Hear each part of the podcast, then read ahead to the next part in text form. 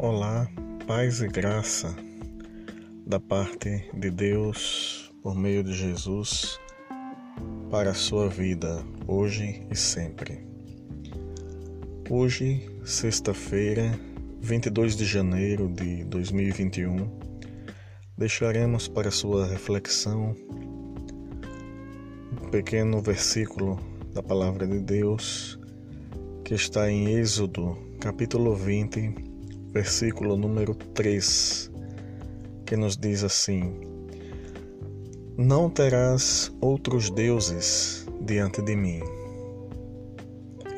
Esse versículo, na verdade, representa o primeiro dos dez mandamentos.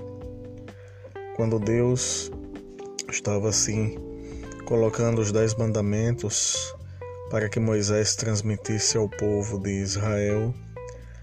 Esses mandamentos deveriam ser cumpridos, isso antes deles entrarem, é claro, na terra prometida. Não terás outros deuses diante de mim, foi a primeira ordem que Deus deu ao seu povo.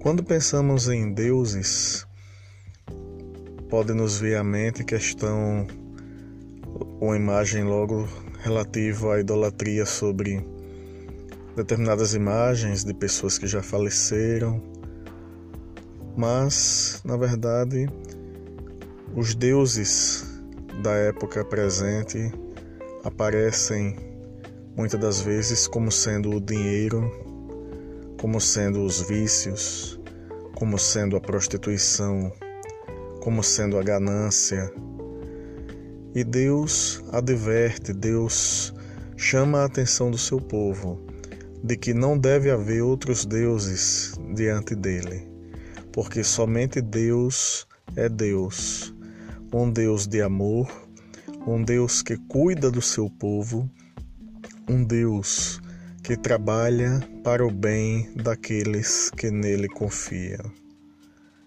Então, irmã, amado irmão, amada irmã, que Deus assim lhe abençoe ricamente e que você lembre sempre de que Deus é o único Deus que existe e Deus é suficientemente poderoso para abençoar você em todos os momentos. Que Deus lhe abençoe ricamente em nome de Jesus. Amém.